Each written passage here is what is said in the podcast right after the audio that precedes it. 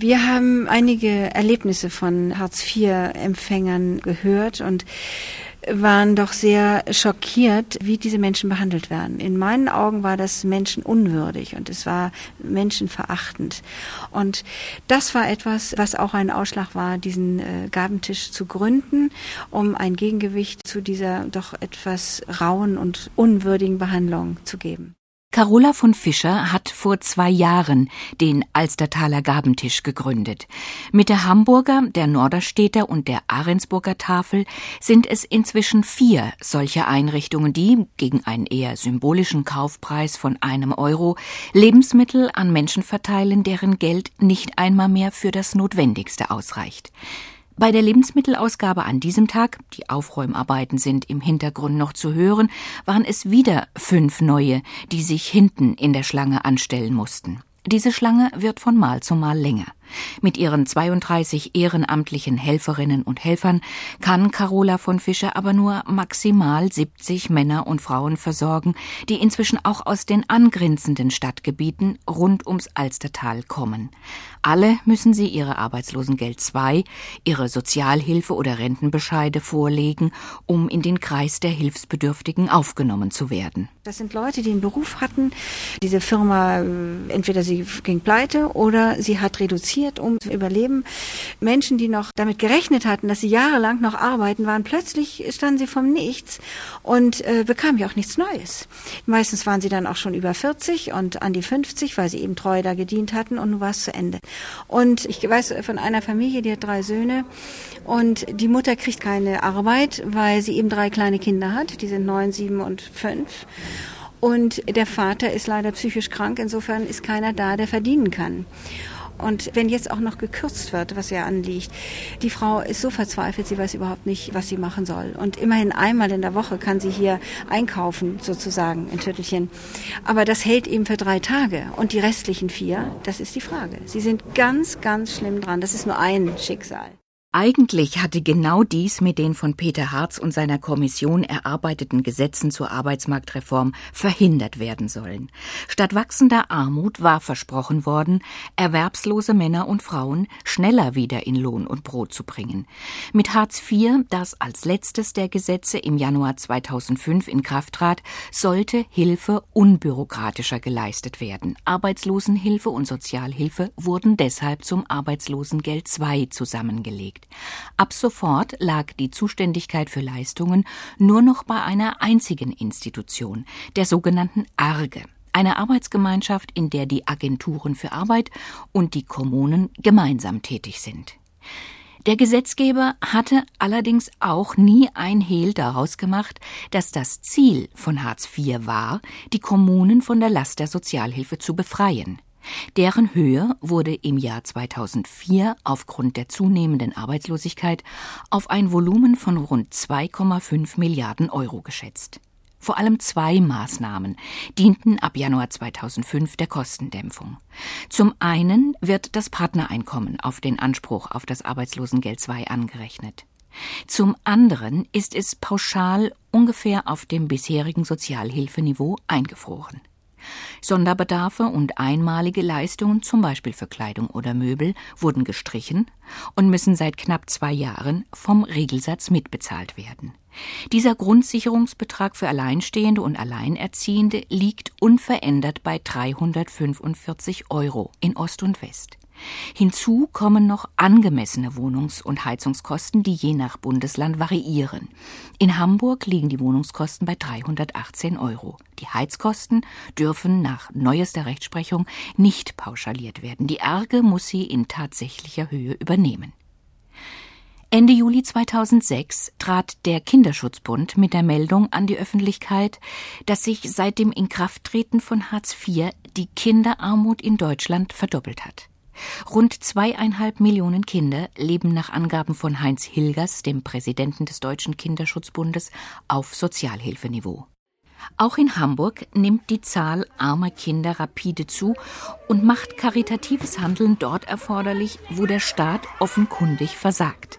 Neben der Arche Jenfeld bieten inzwischen auch das Jesuscenter in St. Pauli und das Rauhehaus in Hamm kostenloses Mittagessen für Kinder an. Das ist. Magst du Tzatziki? Ich mag Tzatziki. die Schüssel oder wollen wir Salat extra in die Schüssel? Ich möchte das nicht. Du möchtest nicht. Liebe Tzatziki. An jedem Schultag bereitet Barbara Schmidt zusammen mit Klaus Schulz, beide Namen sind geändert, das Essen für circa 50 bis 70 Kinder vor, die direkt von der Schule hierher kommen. Die Arche Jenfeld hat derzeit nur 30 Sitzplätze, deshalb müssen die Kinder umschichtig essen. Über deren Situation zu Hause sagt Barbara Schmidt. Es reicht hinten und vorne nicht, ne? Du merkst das den Kindern an. Und ich kenne ein Mädchen, die hat mir erzählt, oh, wie toll, dass wir dich kennen und dass wir hierher kommen dürfen. Dass wir hier in diese Einrichtung kommen dürfen, weil äh, Mami hat ab 15. nur noch Brot und Margarine im Kühlschrank, weil das Geld nicht mehr reicht. Denn Hartz IV ist viel, viel weniger, als früher die Sozialhilfe war. Zwei Jahre nach seinem Inkrafttreten stellt sich immer dringlicher die Frage, ist Hartz IV überhaupt noch verfassungsgemäß, gemessen an Artikel 1 Absatz 1 des Grundgesetzes, in dem steht, die Würde des Menschen ist unantastbar. Sie zu achten und zu schützen ist Verpflichtung aller staatlichen Gewalt. Und wenn ich überlege, dass man die einmaligen Beihilfen nicht mehr kriegt, dass man Betten alleine zusammensparen muss, dass man Kühlschränke, die kaputt gehen, dass man Waschmaschinen, die repariert werden muss, dass man das alles selber, wovon soll denn das noch gehen? Und wenn ich überlege, wie teuer Gas und Strom geworden ist, und wenn du die Abrechnung einreichst, kriegst du nichts mehr bezahlt dafür. Ich kenne Hartz-IV-Empfänger, die gehen an die Mülltonnen ran von Intermarché in Tondorf und sonst wo, weil das Geld nicht reicht. Ich weiß, Hartz-IV-Empfänger, da gibt es eine Hierarchie, die kriegen einen Zettel, wer als erstes rangehen darf und sich was abholen darf. Und ich kenne die Arche in Poppenbüttel von der, von der Kirche.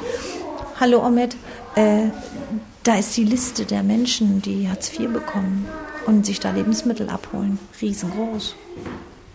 Und alle haben eine Angst. Wenn das, hallo Schatzi, wenn das auffällt, dass die sich da Lebensmittel holen, dann haben alle Angst, dass was passiert, dass man denen das als regelmäßige Einnahmen von Hartz IV abzieht. Dr. Ulrich Schneider, Hauptgeschäftsführer des Deutschen Paritätischen Wohlfahrtsverbandes DPWV mit Sitz in Berlin, hat Ende Juli bereits zum zweiten Mal, wie schon im Sommer 2005, die Höhe der Regelsätze für das Arbeitslosengeld II und die Sozialhilfe als zu niedrig kritisiert. Die Regelsätze, wie sie heute existieren, sind nicht bedarfsgerecht. Sie sind zu niedrig bemessen, nach unseren Berechnungen bei einem Erwachsenen um etwa 20 Prozent die er tatsächlich mehr bekommen müsste, um nach diesem Statistiksystem seinen äh, Bedarf abgedeckt zu bekommen. Um den gesetzlichen Anforderungen gerecht zu werden, müsste der Regelbedarf also von 345 auf 415 Euro angehoben werden. Doch das vom DPWV-Hauptgeschäftsführer angesprochene Statistiksystem orientiert sich nicht etwa an den Durchschnittsausgaben von durchschnittlich Verdienenden, sondern daran, was die untersten Einkommensschichten für ihren Lebensbedarf ausgeben. In diesen Haushalten knapp überm Sozialhilfeniveau, es handelt sich um ungefähr 20 Prozent der Bevölkerung, finden sich vor allem Studierende, aber noch häufiger ältere Menschen. Das führt dazu, so Ulrich Schneider, dass Bedarfe von Kindern nicht einmal mehr über Umwege abgeleitet werden. Kinder bekommen in der Regel 60 Prozent dessen, was ein Erwachsener bekommt. In der Ausgabenstatistik führt das dazu, dass das Kind zwar 12 Euro, selbst das Baby 12 Euro im Monat für Zigaretten hat, aber überhaupt nichts für Windeln. Es führt weiter dazu, dass Kinder im Monat mit rund einem Euro fünfzig für Schulsachen auskommen müssen. Nun kostet aber schon ein Päckchen Füllerpatronen ein Euro. fünfzig. Für Spielzeug wird etwas mehr als ein Euro veranschlagt. Eine Mutter oder ein Vater sollen für etwa 17 Euro im Jahr sämtliches Schuhwerk kaufen. Von Gummistiefeln über die Sandalen bis hin zum Sport- oder Winterschuh. Obwohl allgemein bekannt ist, dass Kinder wachsen und deshalb einen wesentlich höheren Bedarf an Kleidung und Schuhwerk haben als Erwachsene. Das heißt, wir haben hier abgeleitete Werte für die Kinder, die sich summieren auf 207 Euro im Monat, äh, die schon geradezu bösartig gering sind, äh, da jeder Politiker, jeder, der an der Verordnung mitgearbeitet hat, wissen muss, Familien haben überhaupt keine Chance, mit diesem Geld auch nur annähernd für ihre Kinder über die Runden zu kommen. Zur Berechnung des Regelsatzes für Erwachsene meint Ulrich Schneider Folgendes. Das Problem ist, dass bei diesen Berechnungen doch in der Vergangenheit äh, nicht unerheblich ja, man muss schon sagen, manipuliert worden ist, indem man hingegangen ist und hat äh, bestimmte prozentuale Abschläge vorgenommen, die aber im Kern eigentlich gar nicht sachlich begründet waren, äh, wie etwa für Schuhwerk oder für Kleidung. Bestimmte Positionen hat man ganz rausgestrichen, wie zum Beispiel Ausgaben für Bildung aus heutiger Sicht, völlig unverständlich, so dass wir heute das Ergebnis haben, dass wir seit drei Jahren, egal wie man rechnet, immer denselben Regelsatz haben. Und das ist natürlich etwas, was nicht nur Fachleute äußerst skeptisch stimmt und den Verdacht nährt, dass hier nach unten manipuliert ist, manipuliert ist zum Schaden der Betroffenen. Der Regelsatz wird nur alle vier Jahre neu berechnet und in der Zwischenzeit nicht an den tatsächlichen Preissteigerungen, sondern am Rentenwert fortgeschrieben. Die Renten sind aber bis ins Jahr 2010 eingefroren. Also wird auch der Regelsatz, ungeachtet zum Beispiel der für 2007 anstehenden Mehrwertsteuererhöhung, höhere Abgaben und weiterer Preissteigerungen, nicht angehoben. Der Bundesverband der Verbraucherzentralen rechnet mit Mehrbelastungen von durchschnittlich 300 Euro im Monat für alle Bundesbürgerinnen und Bundesbürger. Wir haben massive Zweifel, dass diese Form der Regelsatzberechnung überhaupt noch mit dem Grundgesetz zu vereinbaren ist. Das Grundgesetz geht davon aus, dass Leistungen zumindest eine Höhe haben, die einen Ausschluss von Menschen verhindern. Teilhabe besteht faktisch kaum noch. Wer heute auf Sozialhilfe angewiesen ist oder auf Arbeitslosengeld II, hat keine Chance mehr, sein Kind in einen Sportverein angemeldet zu lassen. Er hat auch nicht mal mehr eine Chance, dem Kind Nachhilfeunterricht äh, zukommen zu lassen. Wir erleben im Alltag immer wieder, dass äh, arbeitslose Familien Kinder gar nicht mehr mitschicken können, wenn Klassenausflüge anstehen, wenn die Schulklasse mal ins Theater geht. Man erlebt im Alltag, dass bestimmte Kinder auch nie einladen zum Kindergeburtstag. Das heißt, dieser Ausschluss vollzieht sich äh, ganz subtil, aber ist nichtsdestotrotz ein brutaler Ausschluss. Kinder können dann in resignativer Grundhaltung aufwachsen und das ist die fürchterliche Konsequenz dieses Ausschlusses, der aus unserer Sicht bei einer Verfassungsklage relativ gute Chancen hat, korrigiert werden zu müssen. Bereits im Februar 2006 teilte das Bundessozialgericht mit, die Hartz-IV-Reform habe schon im ersten Jahr eine beispiellose Klageflut ausgelöst. Wegen der Arbeitsmarktreform seien 2005 bei den Sozialgerichten mehr als 50.000 Klagen eingegangen. Im Zentrum der Klagen stünden Fragen zu eheähnlichen Lebensgemeinschaften, Anrechnung von Einkommen und Vermögen sowie zur Größe und den Kosten einer Wohnung. Insgesamt achtmal ist das vierte der Harzgesetze inzwischen seit seinem Inkrafttreten vor knapp zwei Jahren geändert, beziehungsweise wie es offiziell heißt, optimiert worden. Zum 1. August traten die letzten Änderungen in Kraft, weitere Gesetzesverschärfungen, die den staatlichen Aufwand für Arbeitslose und Sozialhilfeempfängerinnen und Empfänger nochmals senken sollen. Vor allem drei Gesetzesänderungen wecken zu den schon vorhandenen neue Zweifel an der Rechtmäßigkeit staatlichen Handelns. Eine von den dreien ist die Umkehr der Beweislast bei allen Lebensgemeinschaften, in denen die Möglichkeit besteht, dass eine Person über Einkommen verfügt, das sich die andere Person auf ihren Anspruch anrechnen lassen muss. Anne Alex hat Ende letzten Jahres schon den bisherigen Rechtszustand als demütigend empfunden. Sie teilt sich seit neun Jahren eine Wohnung mit einem Arbeitskollegen, der einen Anspruch nach Hartz IV geltend machte. Damals musste das Gericht ihrem Mitbewohner noch nachweisen, dass er, wenn schon nicht in einer eheähnlichen Gemeinschaft, so doch in einer Bedarfsgemeinschaft lebt, in der aus einem Topf gewirtschaftet wird. Anne Alex, die freiberuflich tätig und keine Hartz Hartz-IV-Empfängerin ist, war als Zeugin zum Prozess geladen. Also ich war total pikiert, weil seitens des Sozialrichters solche äh, Fragen gefallen sind wie, und hatten sie nicht mal wirklich was mit dem? Also das ist ja natürlich eine Ausfragerei, äh, die würdelos ist. Und obwohl ich da eigentlich meine Erwerbsbiografie der letzten neun Jahre dargestellt habe, hat den Sozialrichter das überhaupt nicht interessiert. Also wer ihm da gegenüber saß und hat also seine demütigenden Fragen da auch nicht unterlassen. Als wenn wir hier übers Rotlichtmilieu oder sonst was reden würden.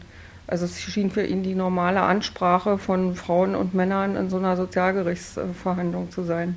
Hätte der Prozess erst in diesem Jahr nach dem 1. August stattgefunden, dann hätte sich die Situation für Anna Alex und ihren Kollegen von vornherein als aussichtslos dargestellt.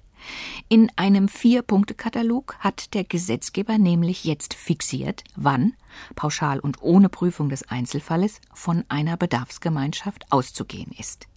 Dr. Christine Fuchsloch, Richterin am Landessozialgericht Berlin-Brandenburg in Potsdam, erläutert diese vier Fallgruppen. Diese vier Tatbestände sind länger als ein Jahr Zusammenleben, mit einem gemeinsamen Kind zusammenleben, Kinder oder Angehörige versorgen oder befugt sein, über das Einkommen oder Vermögen des anderen zu verfügen. Liegt einer dieser Tatbestände vor, geht das Gesetz automatisch davon aus, es liegt eine Nicht-Ehe-Lebensgemeinschaft vor und nur in ganz besonderen Ausnahmefällen kann das Gegenteil bewiesen werden. Da Anne Alex und ihr Kollege seit neun Jahren zusammenleben, wäre die Arbeitsagentur automatisch von einer Bedarfsgemeinschaft ausgegangen und hätte den Antrag auf Arbeitslosengeld II von vornherein abgelehnt. Anne Alex ist nicht nur Betroffene, sondern auch Mitstreiterin, wie sie selbst sich nennt, am runden Tisch der Erwerbslosen- und Sozialhilfeorganisationen.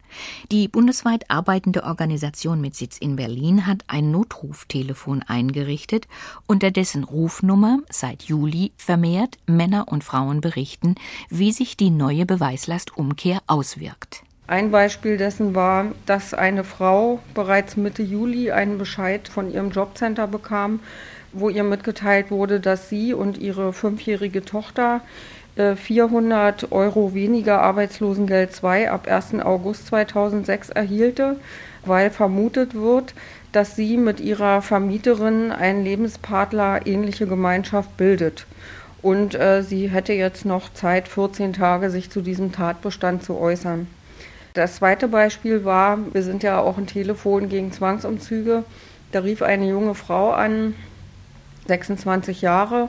Sie sagt, sie wohnt mit sieben jüngeren Frauen zusammen in einer Großwohngemeinschaft und sie ist aufgefordert worden, in der ersten Augustwoche ihre Kosten der Unterkunft zu senken.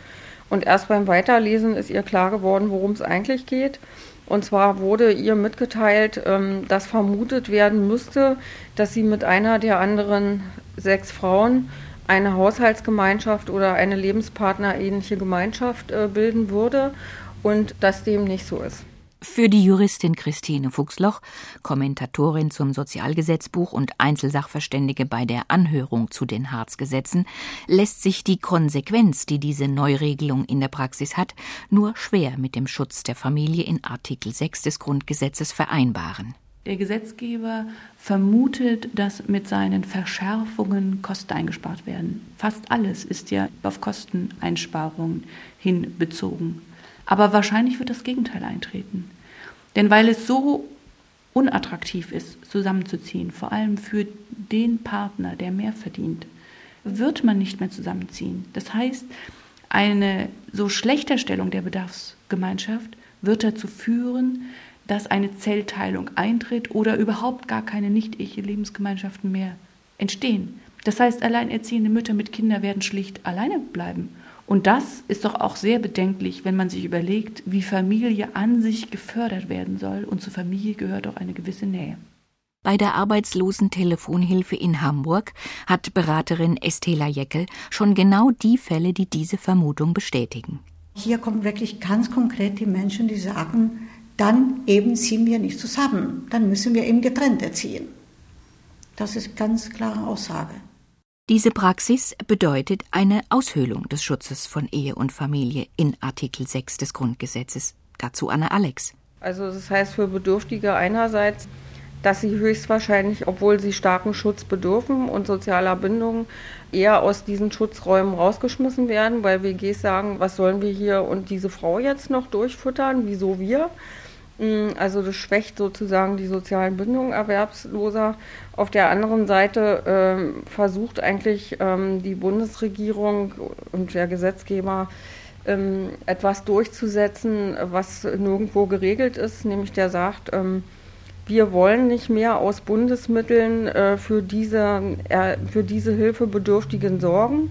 Das sollen doch gefälligst diejenigen zu tun, die mit ihnen zusammenleben. Und damit wird natürlich eine imaginäre Großfamilie und Gemeinschaft angesprochen, die es äh, als konservative Familienbestimmung, in, zumindest in vielen Großstädten, gar nicht mehr in dieser Form gibt. Denn es wird also keine Restauration äh, dieser dreiköpfigen Großfamilie oder Drei-Generationen-Familie, die in einem Haushalt wohnt, geben. Weil einfach ja durch die Flexibilität, die von Arbeitskräften verlangt wird, also sehr viele sehr weit entfernt von ihren Eltern und auch von ihren Kindern leben. Da der Bund aber das nicht mehr bezahlen will, mm, sagt er einfach nur, seht doch zu, wie er klarkommt. Ähm, die bundesdeutsche Regierung befindet sich mit der Beweislastumkehr in einem Zwiespalt zu der Politik, die sie sonst macht. Denn wenn wir uns erinnern, sind noch vor kurzem Zwangsehen von zum Beispiel türkischen Familien gegeißelt worden und sollten unter Strafe gestellt werden. Im gleichen Atemzug und drei Monate später legt die Bundesregierung einen Gesetzentwurf vor, wo sie im Prinzip Zwangsgemeinschaften konstruiert, deren einzelne Protagonisten gar nichts miteinander zu tun haben. Diejenigen, die trotzdem weiterhin in Gemeinschaft wohnen oder zusammenziehen, müssen seit dem 1. August zusätzlich mit unangemeldeten Wohnungskontrollen rechnen, um, wie es offiziell heißt, Leistungsmissbrauch zu bekämpfen. Auch für diese Neuregelung gibt es bei Anne Alex vom Rundentisch der Erwerbslosen und Sozialhilfeorganisationen bereits erste Erfahrungen. Es deutet sich jetzt schon an in Stuttgart, in Frankfurt und auch in ersten Fällen an Berlin, und dass dann, wenn ähm, Bedürftige den Vorzahlungsantrag auf Arbeitslosengeld 2 abgeben, am Schalter bereits gesagt bekommen, wenn Sie jetzt den Vorzahlungsantrag hier einreichen, dann kommt der Prüfdienst zu Ihnen nach Hause. Da wird dann geprüft in einem uns bekannten Sinne, wie in der Sozialhilfe. Gibt es ein gemeinsames Bett? Gibt es in Schränken gemeinsame Wäsche, gemeinsame Betttücher, Tischdecken und dergleichen? Was ist mit dem Kühlschrank? Sind da Fächer extra abgetrennt? Ist so erkennen, dass jeder alleine ist und alleine äh, seine Lebensmittel einkauft? Neuerdings haben wir auch gehört, dass geguckt, gezählt wird, wie viele Zahnbürsten dastehen. Also sehr gern bei alleinerziehenden Frauen, ob nicht da doch irgendwo heimlich noch so ein Labber rumtont, sag ich mal, der die Frau da ernähren könnte und ihr Kind. Und es wird auch immer mehr geguckt, in Wäschekörbe, um zu ermitteln, ob da die verschmutzte Wäsche von also zwei Personen ähm, zusammenliegt und darauf zu schließen ist, dass sie gemeinsam gesäubert wird. Auch Wäscheständer sollten schon inspiziert worden sein. Zwar haben Bezieherinnen und Bezieher von staatlichen Leistungen eine Mitwirkungspflicht und müssen den Zugang zur Wohnung ermöglichen, jedoch nur nach vorheriger Ankündigung. Unangemeldete Wohnungskontrollen, dieser Verdacht liegt nahe, verstoßen gegen Artikel 13 des Grundgesetzes, der die Unverletzlichkeit der Wohnung garantiert zumal die Sanktion auf dem Fuße folgt, wie Estela Jeckel von der Arbeitslosentelefonhilfe in Hamburg weiß. Sollte Zugang verwehrt werden, dann bedeutet natürlich äh, Kürzung der Leistung, Sperrzeit bis zu Einstellung komplett, bis sie überprüfen können. Wenn Sie reinkommen, finden Sie in der Regel immer irgendwas, was die als Hinweis nehmen können. Es handelt sich doch um eine äh, ähnliche Gemeinschaft. Somit ist meistens, wenn dann nur über äh, Klage beim Sozialgericht möglich, die Leistung wieder zu bekommen. Als rechtlich sehr problematisch wird auch eine weitere Gesetzesverschärfung angesehen, die junge Erwachsene unter 25 Jahren zwingt, bei den Eltern wohnen zu bleiben. Christine Fuchsloch erläutert die Rechtsproblematiken, die in dieser Neuregelung stecken. Es ist so, dass Jugendliche eine Zustimmung bedürfen der Arbeitsagentur, von zu Hause ausziehen zu dürfen. Bekommen sie keine Zustimmung, dann werden ihnen künftig keine Unterkunftskosten mehr erstattet und sie erhalten nur noch einen reduzierten Leistungssatz. Was das ganz konkret bedeutet, ist Folgendes. Jugendliche werden faktisch vom Hahn der Sozialhilfe vollständig ferngehalten, wenn sie ohne Zusicherung ausziehen. Also ohne vorher gefragt zu haben, ausziehen. Und ähm, das ist eine gravierende Einschränkung in Freiheitsrechte. Und es bedeutet auf der anderen Seite auch für die Eltern, dass sie ihre Kinder bis zum 25. Lebensjahr bei sich wohnen lassen müssen. Stellen Sie sich vor, Eltern haben ihre gesamten zivilrechtlichen Ansprüche erfüllt, also ihre familienrechtlichen Leistungen erbracht, indem sie ihrem Kind eine Ausbildung finanziert haben. Das ist alles abgeschlossen. Das klappt aber nicht mit dem Kind, auch nicht mit dem Verhältnis zu den Eltern nicht so gut. Und in diesem Fall müssen Sie das Kind bis zum 25. Lebensjahr bei sich wohnen lassen, wenn das Arbeitsamt, die Arbeitsagentur nicht zustimmt. Das ist also schon eine deutliche Einschränkung in Elternrechte auch. Selbst wenn es einen Freund gäbe, bildet Estela Jeckel ein Beispiel, der eine Wohnung hat und ein Zimmer untervermieten könnte, womit sich Eltern und ihr erwachsenes Kind gegenseitig den unnötigen Stress des unfreiwilligen Beisammenseins ersparen könnten, ist auch dies vom Gesetzgeber nicht erlaubt. Er kann auch diesen Weg nicht mehr gehen, nicht mal ein Zimmer woanders mieten. Es geht gar nicht um die Höhe, sondern grundsätzlich wird praktisch von Behörde aus entschieden, es ist nicht notwendig. Abschließend sei noch auf die sogenannte Stiefkind-Problematik hingewiesen. Seit August 2006 müssen neuerdings Stiefväter auch für ihre Stiefkinder aufkommen. Aus der Sicht von Christine Fuchsloch stellt das einen Bruch der Rechtssystematik dar, in der Sozialrecht und Familienrecht eigentlich aufeinander abgestimmt sein müssen. Das Gegenteil ist aber der Fall. Stiefväter sind unterhaltsrechtlich nicht verpflichtet. Also es gibt keinen Unterhaltsanspruch eines Stiefkindes gegenüber einem Vater vor dem Familiengericht. Und trotzdem wird in der Harzgesetzgebung nun so getan, als ob ein solcher Anspruch besteht. Stellen Sie sich vor, ein Kind hat einen Unterhaltsanspruch gegen einen leiblichen Vater, der auch im Wege des Unterhaltsvorschusses vielleicht erfüllt wird oder die Mutter bemüht sich, diesen Unterhaltsanspruch zu erfüllen also erfüllen zu lassen von dem Vater. Wenn diese Mutter nun mit einem Mann zusammenzieht, der ganz gut verdient, dann besteht für das Jugendamt überhaupt kein Interesse mehr, diesen Unterhaltsanspruch gegen den leiblichen Vater weiterhin erfüllen zu lassen, obwohl dieser Stiefvater möglicherweise noch andere Kinder hat, für die er unterhaltspflichtig ist. Also die Stiefkindproblematik ist eine klassische Problematik, wo das SGB II und das bürgerliche Gesetzbuch auseinanderfallen und hier eine rechtssystematisch sehr unsaubere Lösung vom Gesetzgeber gewählt wurde, die so suggestiv die Idee hatte, Vater ist Vater und deshalb äh, soll auch auf sein Einkommen zurückgegriffen werden, ohne dass darüber noch sich jemand vertieft Gedanken gemacht hat.